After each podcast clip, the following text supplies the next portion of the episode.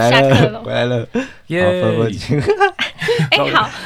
好，继续问，好，我继续问，就是呃，接续就是刚刚在呃北艺大上课的部分，就是敏锐他现在有身兼作家跟编剧的身份，但是他呃小说里面的就是给人是一种比较保持距离，然后客观、很冷漠第三人称叙事的感觉。那这些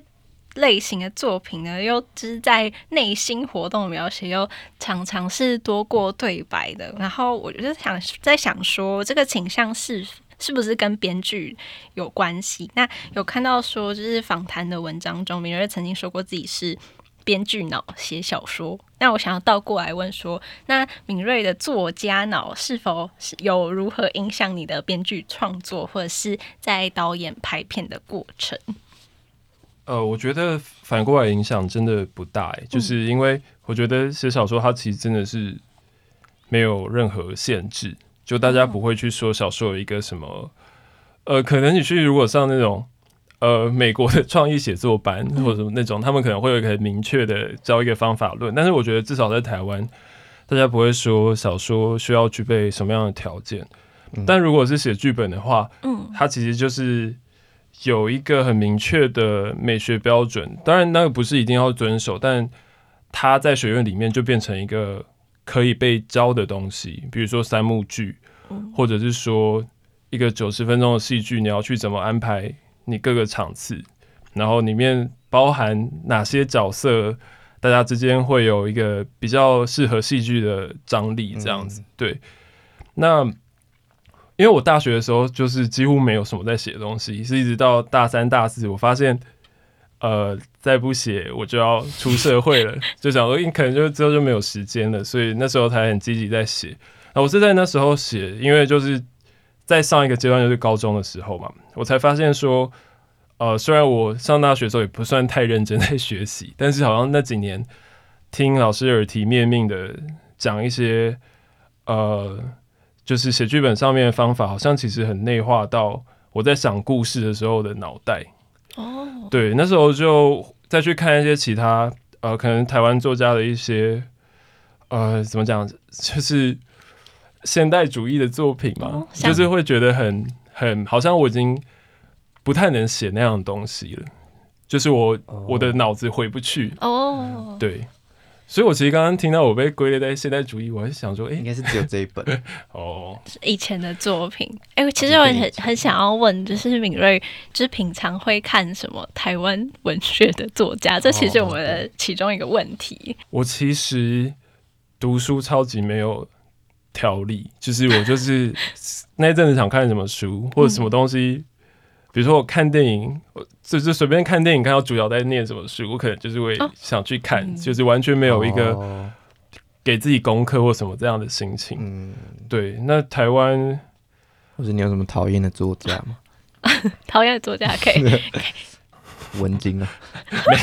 干嘛？不要不要乱挑拨离间，因为大家看不到我们云端上讨论的内容，你这样会误导。可以可以说一下最喜欢的，然后最不喜欢的可以不要讲名字，但但可以 形容形容作品。比如说什么肥胖的大叔形象啊，或者什么 蛋蛋破掉之类的，心中有一个人 举例一下，举例。呃喜欢的作家，其实你你说的那位啊，哦，就是我。我其实小时候，他我觉得他算是给我一个很大的创作上的启蒙，诶，嗯，嗯，对，因为是呃，我看他看的第一本是那个经济大萧条时期的《梦游街哦，一本没看过，嗯其实就也他他作品有这样分不清散文还是小说嘛，嗯所以我不知道如何定义。但但那时候就是我以前很大量独自翻译小说，嗯然后再读那个，就会突然发现说，哦，原来中文字是可以被这样用的，对。然后，所以，落粉。马克但是他，新的我比较没有看耶。哦，对，就是可能可能 二零一二年以后的我都比较没有在看。那很好，也就停留停留在一个美好的印象，没错。好喜欢的，我很喜欢张艺轩啊，哦，哎对，跟文静一样，应该大家都喜欢张艺轩吧？张艺炫。对，然后不喜欢的，这一题有要答吗？看你啊，看看你，可以不用讲名看字。你啊，我其实没有想到很很很明确的一个人诶、嗯但是我其实很喜欢你们那一有一集是在讲那个一些 IG 作家的。哦哦对哦，但我我觉得我对他们心情也不是讨厌的，就是嗯，有礼貌，就是会觉貌得，嗯，不行，我觉得我这个话讲讲出来，好了，放过你，放过你。就我们今天来探讨，就是你跟文静这两这两部作品，然后你们这两位创作者，就是文静的作品比较多是人物的对白，然后并且会就是将这个对白作为就是情节加速器。这个其实跟我觉得跟剧本或者是在戏剧上面其实蛮像的。然后，但是那个。敏锐，如果以就是分别以作家之眼跟编剧之眼来看就是文晶他今天这一本《鸡屁股》的作品的话，你会有什么不同的看法或者是 comments 吗？嗯，你觉得你的作品比文晶厉害哪在哪里？第他不是在问这个问题吗？你干嘛扭曲？我我自己在我自己在读小说的时候，其实不太会，好像不太会分这两种。嗯，对，就是对我来说，审美标准其实是敏锐之眼差不多就是敏锐之眼。对对对，但我的确有想到，就是感觉文件的作品，就是很多感觉蛮适合改编成剧本的。嗯，对，包含他拥有的元素，就大家最近有看《鬼家人》嘛？哦对对对，嗯我看的时候就是有时候会想到那部电影，就觉得，冥婚的那个，对对对，它里面很多呃，比如说台湾民俗的元素，其实蛮适合的。嗯，对，然后我想讲一下那个对白的，就是我我其实因为像刚才讲，就是第一本书其实很多是邀稿嘛，所以呃邀稿就会有一个字数限制，然后我觉得写写对白是很花字数的，哦，对，所以我通常都是会呃把角色的对白就浓缩成一个资讯，嗯，嗯，就跟你一开始说喜欢精炼的文字的风格的作家，对，可是我觉得那好像不是我不写对白的原因，好像最主要还是因为字数，哎，哦，还是嗯。对对，因为我每次写到一半的时候，都有一种都很害怕，我都觉得字数快不够。对，前阵子就还是遇到这个问题，对，所以都会尽量能把资讯精简就精简。关于不是啊，他没有，哦他没有回答说哦他觉得自己的作品比文晶你厉害比文，晶厉害的地方在哪里？个人自己觉得。我我真的讲得出来，但是 哇，但是 但是我觉得，我觉得那个，我觉得那个比较是品味问题。哦，对，就是我觉得我是不是落入陷阱啊？你刚刚根本早没有要我在陷。阱里面，超好笑。你在陷阱里面一个小时，我在我在文晶那集也有问他说，你觉得他的作品比你的作品好？他没有答好在哪里？然后他没有答没。有他他第一个反应就是没有，我们我的作品没有比敏敏锐厉害。有礼貌运动。完了完了，剪掉，剪掉。剪不掉，剪不断，理还乱。呃，我你觉得说，我觉得你说厉害在哪嘛？所以就是大家各有优点这样子。对啊，对这两个比较，我有没有感觉到我态度越来越退缩，我现在很害怕哦，我觉得 我的我的小说好像比较预期不到会发生什么事。哦哦，对，好像是。对，嗯。哎，没有，有一篇我有一篇不是，哪一篇？有一篇那个呃，就是有一个女生原本想约炮，然后呃，遇到一个怪人，把哦。她锁在房间的那个，嗯，你说那那个对文静的唯一一篇我觉得比较可以预料到整篇在干嘛，嗯，也是我比较不喜欢的作品。我很直接，我很直接，大家对诚实，但我刚才讲的也很中庸的答案，中庸的。哦，你对啊刚刚，嗯，还有嘞，没有了。没有了，就这样。意思就是文晶的作品很好预料，这样。呃，很很套公式，也不是套公式欸，我会觉得说他他他的作品，我常常很读开头，我会觉得他就已经很在强调他想写的主题。哦对，所以后来出现的各个看似无关的主题，呃的的元素，你都可以想象说，它随着剧情发展一定会扣回这个主题上。哦哦，对，不然就问你觉得观看关于我跟鬼变成家人这部电影的感觉是怎么样？我觉得蛮好看的、啊。完了，这题这题爆炸，突然变很神话。那我想先问说，你们各自喜欢的，就是鸡屁股这边有哪些篇章是你们各自喜欢的？哦，那我可以先讲。好，你先说。我喜欢那个，哎、对不起，我里面因为我啊、一个如你这般的人，怎么样就是呃，我我自己喜欢他，因为我我很喜欢读那种，这篇是我最讨厌的。这边是我觉得最 没关系没关系，哎你先讲，你先讲。我现在很开心，因为也看到你们俩比较刻薄那一面。对我就是因为我喜欢读那种做工很精巧的作品，所以就是读这边的时候，看到他前面看似漫不经心铺排的一些伏笔，哦最后都有串起来。我觉得那个对于阅读来说，其实是蛮过瘾的，就是很像有点像在看推理小说的感觉。哦，嗯，最后才告诉大家，那个他的爸亲生父亲其实是但有点像蓝色水灵虫，就是很很八点档式的。对啊，你不会觉得这个反而是可以预料的？对我我我也是有想到这一点，但我就会觉得，如果要是我要给他建议的话，自己挖，我没有帮你挖。给予批评指教，对我可能会让主角在一开始的时候就知道，呃，他亲生父亲是谁，然后他去找这个朋友认识，是他主动的行为。就我觉得就可以把这个缘分跟巧合这件事情比较淡化掉，因为我在看的时候会觉得说，哦你知道，世上的人儿这样多。巧合，巧合也是那个后面一大批评。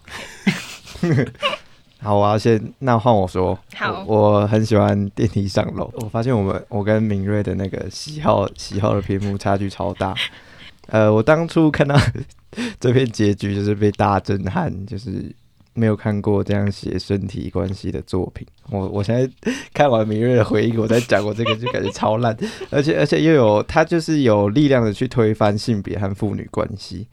我觉得他的结局很像现代版杀夫，但是它里面是羞辱父亲，呃，就是嗯，他换了一个方式，但是一样很有力道的在对抗父权。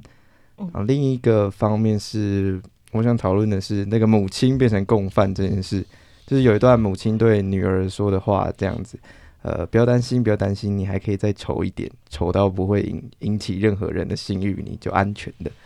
我觉得这应该是社会中普遍会见到的现象，就是女性会因为害怕、哦误解而变变相成为另一个角度加害者。我觉得文静在呈现这个权力结构下的细节，也让那个反弹父权的力道更强。就是像像我读的时候就就蛮不爽的，为什么女性要因为男性的暴力，然后压抑自己的欲望，但男性还可以自由自在挥洒自己的欲望？我自己就觉得，所有异男都应该来读一下这一篇，就看一下那个父亲是怎么样的被对，最后怎么样的被反抗、被对待。但是但是敏锐对这一篇好像颇有言辞，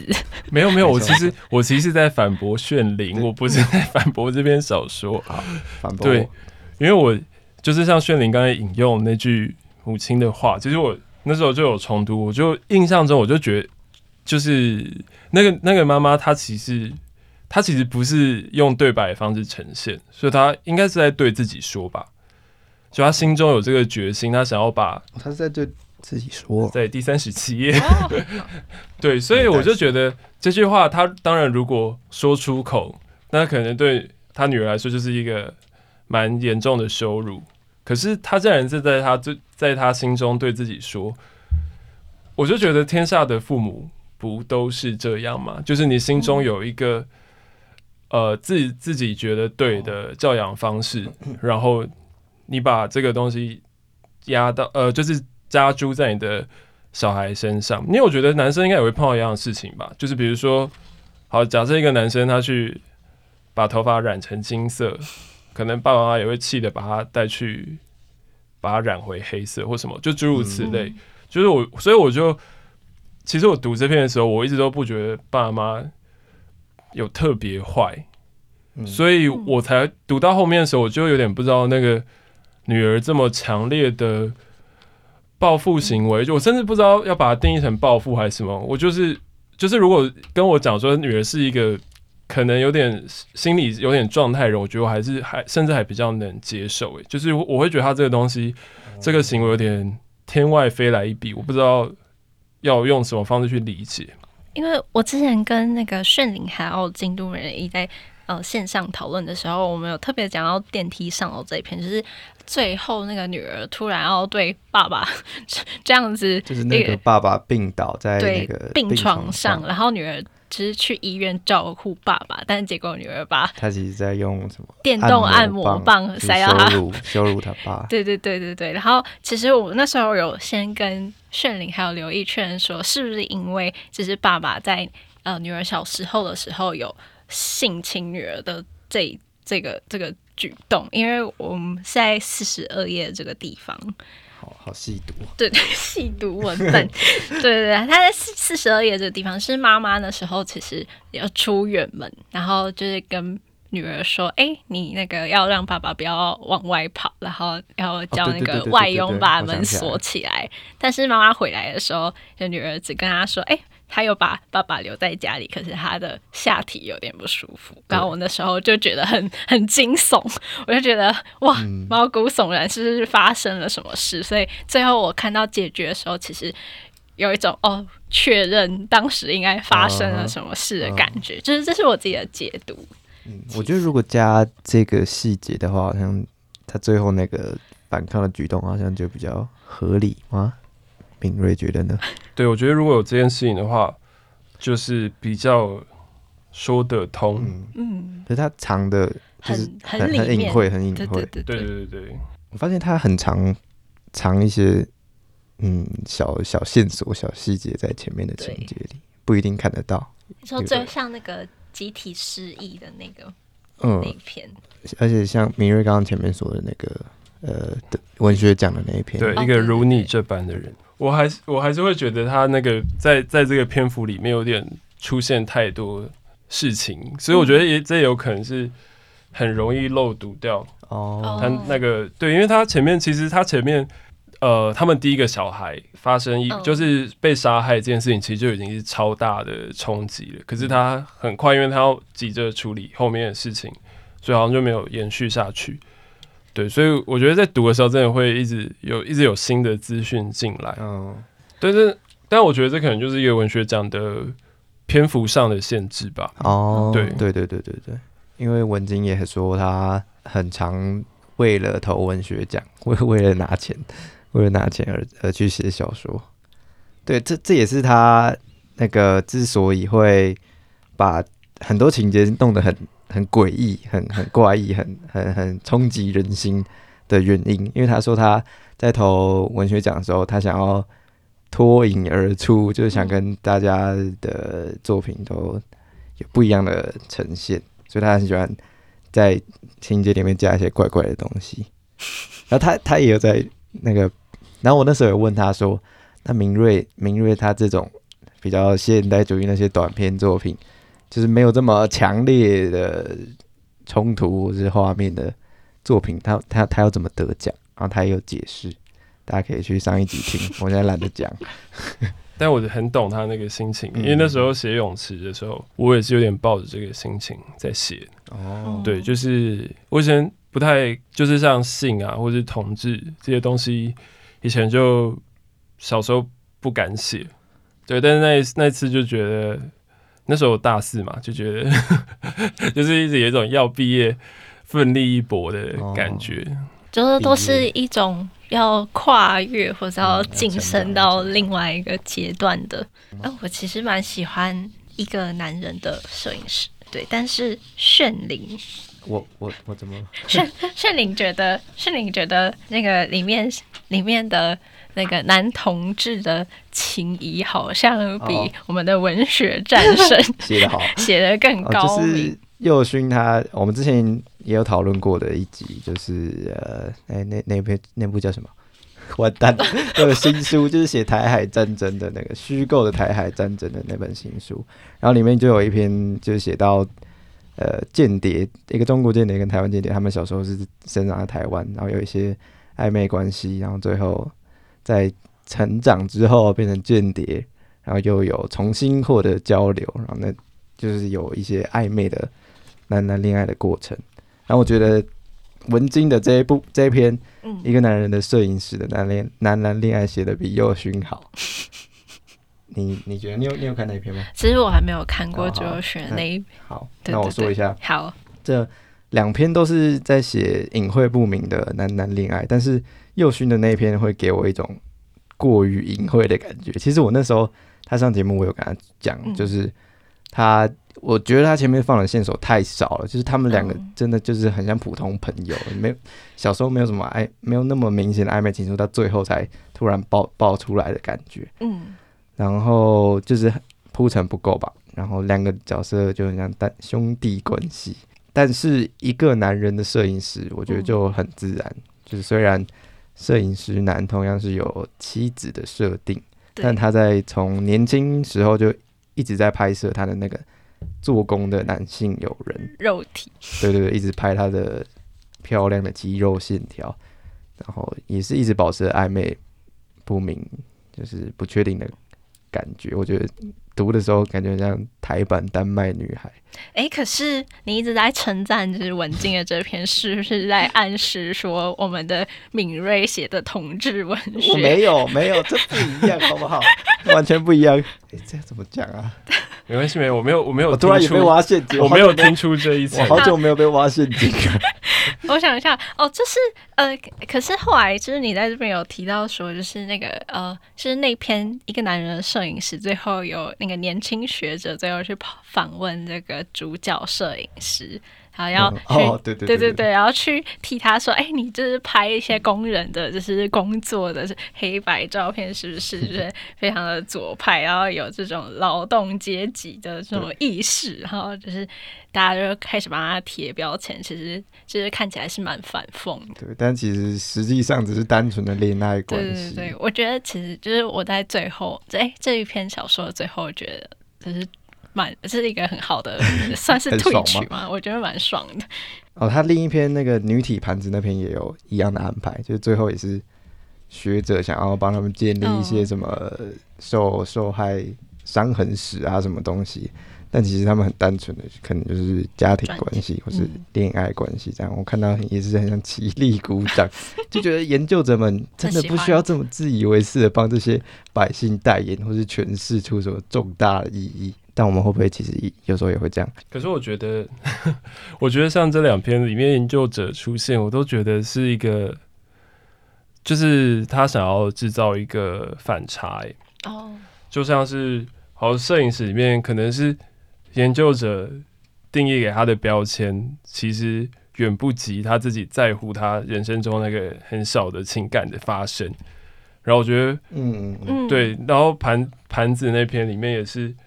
呃，就好，就算研究者给他妈妈就是戴了这么多高帽子，可是也不会抚平他从小到大的伤害。这样，嗯，对我觉得都是他在他想要做这个反差。但你是不是不太喜欢 这一篇啊？我我是听说你读这篇好像有点困啊。对因为我觉得它里面铺排的情节，我都觉得好好预料，就是包含那个、哦一样的问，嗯，对，那个主角出场的时候，我就 就是刚光看他形容他的方式，我就知道他是那个那个摄影展的主角。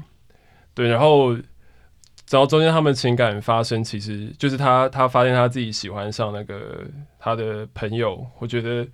也是很前面就看出来了。对，然后其实我我自己比较觉得不喜欢的部分，应该是最后的那个结尾。就是我觉得他把好像把这个未来的这个整个时代的进步，把它完全诠释成一个很光明正向，或者是对这个主角的一个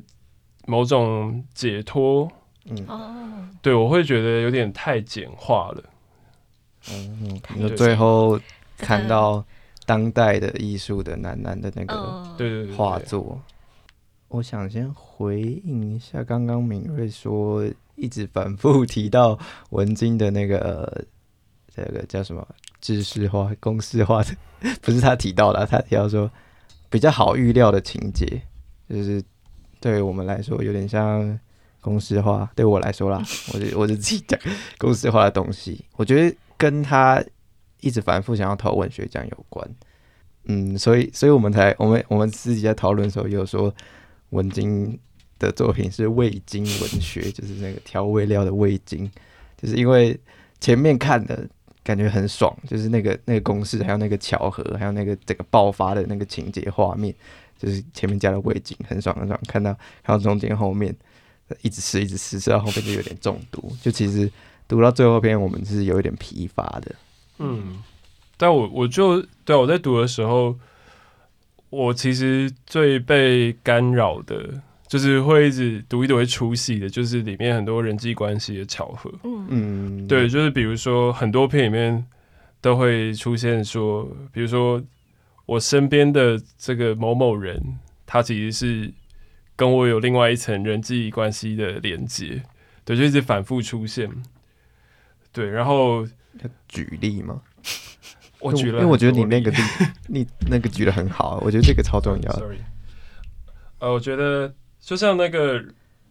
呃，刚才提过，如果等一下等下麦克风，哦，对不起，刚刚提到那个一个如你这般的人，嗯里面就是女主角好友是她生父的女儿，所以其实应该算她同父异母的姐妹。嗯然后这是到最后才知道。然后里面有一个是今天我们不拜拜，里面丈夫的生母其实是故事开头的时候，她提过一个无人认领的骨灰，虽然她没有讲白，但是其实名字就是就是基本上是一样的。嗯对。然后盘子里面她的同事是她母亲的干女儿，这个我觉得很很夸张，也是她认识到一半之后才知道的。嗯对，然后集体失忆里面也是最后有暗示说，新来的看护其实是以前他小时候看护的女儿。这个超扯，这个也对，然后我这那时候我才读到一半，我再往下读就发现那个呃什么无无伤什么的那篇，就是小叔回来那个疼痛转身，哦对，疼痛转身里面也是呃。就是他的小叔喜欢当 M，然后他的阿嬷也喜欢当 M，、啊，就是他都会有这种呼应，或者是巧合的对巧合，然后真的会一直读，就会一直觉得嗯，失失伤的人脑中一直唱这首歌。我觉得对他这种写法很像某些可以会放到电影，就是电影上面的一些故事，就是很多巧合。有时候看到，我们不想用这个词，我一直想用通俗的电影，但是对，对我的感觉就是这样，其实就是很像加了味精，嗯加到后面，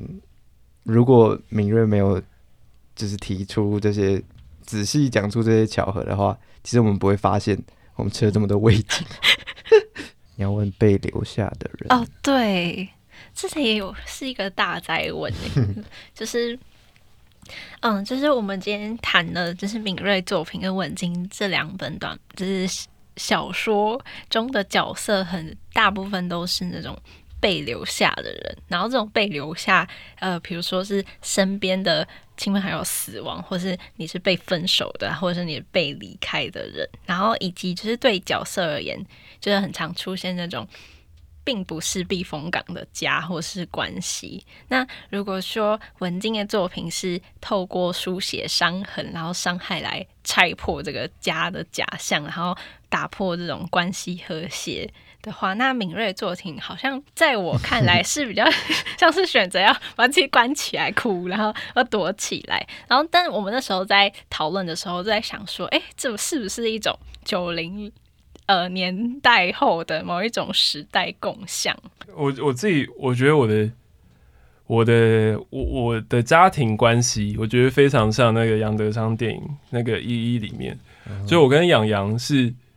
同一辈的，我刚刚应该差故事里的设定应该差一两岁而已。哦，对，然后他我的姐姐是大我很多岁，嗯，对我就觉得里面家庭设定都跟我超像的。然后呃，就是所以我家也是一种，虽然大家家庭关系都很和谐蛮好，可是真的会有一种各过各的感觉嘛。就是我们比较不会有一种家族里面的传统，比如说我们家连生日都不过，就是不太会有这种聚餐的的的固定的惯例这样。嗯对，所以我其实不太知道这是我个人的家庭状态，还是真的是一个世代的共享，因为对其他人家庭也没有这么了解。你们有没有发现，就是《致亲爱的盘子 A 小姐》里面，就是有一个很有趣的安排，就那个写信的叙事者的妈妈，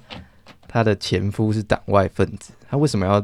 特别这样安排啊？嗯，然后还要把他塑造是一个坏男人的感觉，算是一种对政治男性的指控吗？就是觉得他们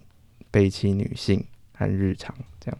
我自己我自己在读的时候，我会觉得他这样设定其实是满足，不是不能说满足啊，就符合他在叙事上的两个需求，因为他就需需要让这个前夫缺席嘛，嗯然后我觉得他可能想达到的目标也是让这个前夫跟跟后来主角的生父是有一个形象上的落差。那我觉得党外分子就是政治犯这件事情，其实就蛮符合的，就是他他就这样子，呃，不得不从家庭缺席。然后另外一个也是，他好像是有一种有理想、有抱负、一个舍身取义的这样的形象，然后再对比到他的生父，有一种反而是一种苟活的形象。哦，对我觉得就是，我觉得我以作者角角度去理解他这样子写，其实我觉得是呃，就是可以理解他这样的安排啦。哦，你看，好好正向。好正向。那因为我觉得炫灵有什么维持？我没有，我当下看到想说他很像在就是骂党外分子的感觉，就是有点怜悯后来的丈夫，然后就是批评前面的那前面的男人，就是抛下大家跑去玩政治，不管不管家庭这种感觉。我觉得现在讲这个有点时间不够，不过 我自己在读的时候，我都会觉得他的那个批判的对象其实都不太是男人诶、我都会觉得他反而是那种继承了父权权利的女人，哦就是他都是哦，对，嗯，妈妈在妈妈对小孩的伤害比较大，可是那个妈妈嗯，他也是不自觉的，他复制了一他脑种权力关系思维，对对对对，比如说那个思维。那个呃电梯上里面，他希望他女儿越丑越好。嗯，我们前面一开始讲，然后 上上一集文静有在默默批评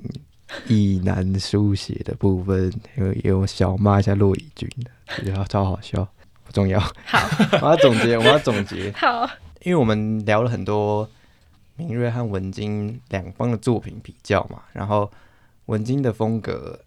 对我们来说是非常台湾社会非常喜欢的，很多台湾文化、台湾的历史，然后写作方式就是非常写实主义，非常的呃日治时代作家那种传统写实传统。然后明瑞的作品呢是比较现代主义，比较艺术艺术性比较强，我自己觉得。然后我们就是在讨论写实主义跟现代主义这个差别。虽然名人现在可能要转向了，我不知道。就是我们以往在台湾所里面谈论到这两个的脉络的时候，会本土派就是非常的写实主义，但是外省派是比较现代主义，因为他们的可能阶级比较高，然后可以接受到的呃国外的一些东西会比较多，所以我们以往是这样讨论，但是我觉得到我们这个年代已经没有，就是没有必要再这样讨论，而且比较明显的是，明瑞写的是本地文学，就是台北这种都市化、高度异化的社会，然后文金是比较偏南部，可能要台南或是。诶，南投南投是南投是南部啊，反正就是比较不是不是都市的部分。我觉得好像这种现代主义和写实主义差别的讨论，好像已经可以变成专属于台湾，但是变成南北的这种文学风格的差异。对，这是我想要的总结。哦，当然，看我觉得，如果要纵观来看的话，我我反而会觉得说，九零年代之后，作家已经比较没有那么明显的，比如说谁一定是谁是比较现代，或者谁是比较写实。我觉得反而是有一种那个风格上面的融融合了。哦对对对对对。哦明瑞，你还有什么想要骂文静的？没有啊，你你这个人怎么这么喜欢制造对立？我们节目的风格啊，你也知道。没有，我我是希望你们节目能够长长久久。突然对 对啊，因为你们中间有一度好像要要休息对，啊对啊我们请请大家懂内帝国大大学台湾文学部。希望 突然不知道怎么。对啊那，，我们有在讨论后面的走向啦，就是因为我们也快要毕业，就是感觉要讨论一下赚钱的部分，然后这个这个东西到底能不能盈利？有想过开公司接接政府的案子，做这种企划之类的，然后也有讨论说我们之后的方向。因为刘毅越来越不喜欢单纯聊文学，他喜欢聊一些政治、社会、社会上面的议题。哎、他影响我超大的，因为我现在也变成一个交通改革大使，哇 就是看台北，快点快点，刘毅快听这边，听这边。我看台北的路况，我都是会一直心中一直冒其实我也是啊，无名火。真的很不行。走在路上都会生气。好，今天时间差不多了，好，感谢明月，感谢福福，感谢大家。耶！哎，你要 你要下课喽？好，大家都知道啊，第一大台湾学部下课。喽，课下课喽，哦故意那个。你没有 Q，好第一大台湾学部下课课喽喽。真相大哥。